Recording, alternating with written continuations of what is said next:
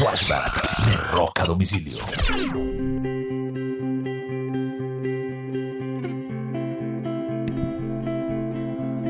Un 16 de mayo del año de 1975, Kiss graba en el Cobo Arena en Detroit uno de sus conciertos que después sería utilizado para grabar su álbum Alive, su álbum en vivo. Eh, recuerden que la banda hasta ese momento tenía varios discos publicados que no habían sido realmente exitosos, medianamente exitosos. Sin embargo, con la aparición de este álbum en vivo, la banda se reinventa de una manera impresionante y logran su primer disco de oro y posteriormente con el paso de los años platino y se convierten en las grandes estrellas que aún todavía son.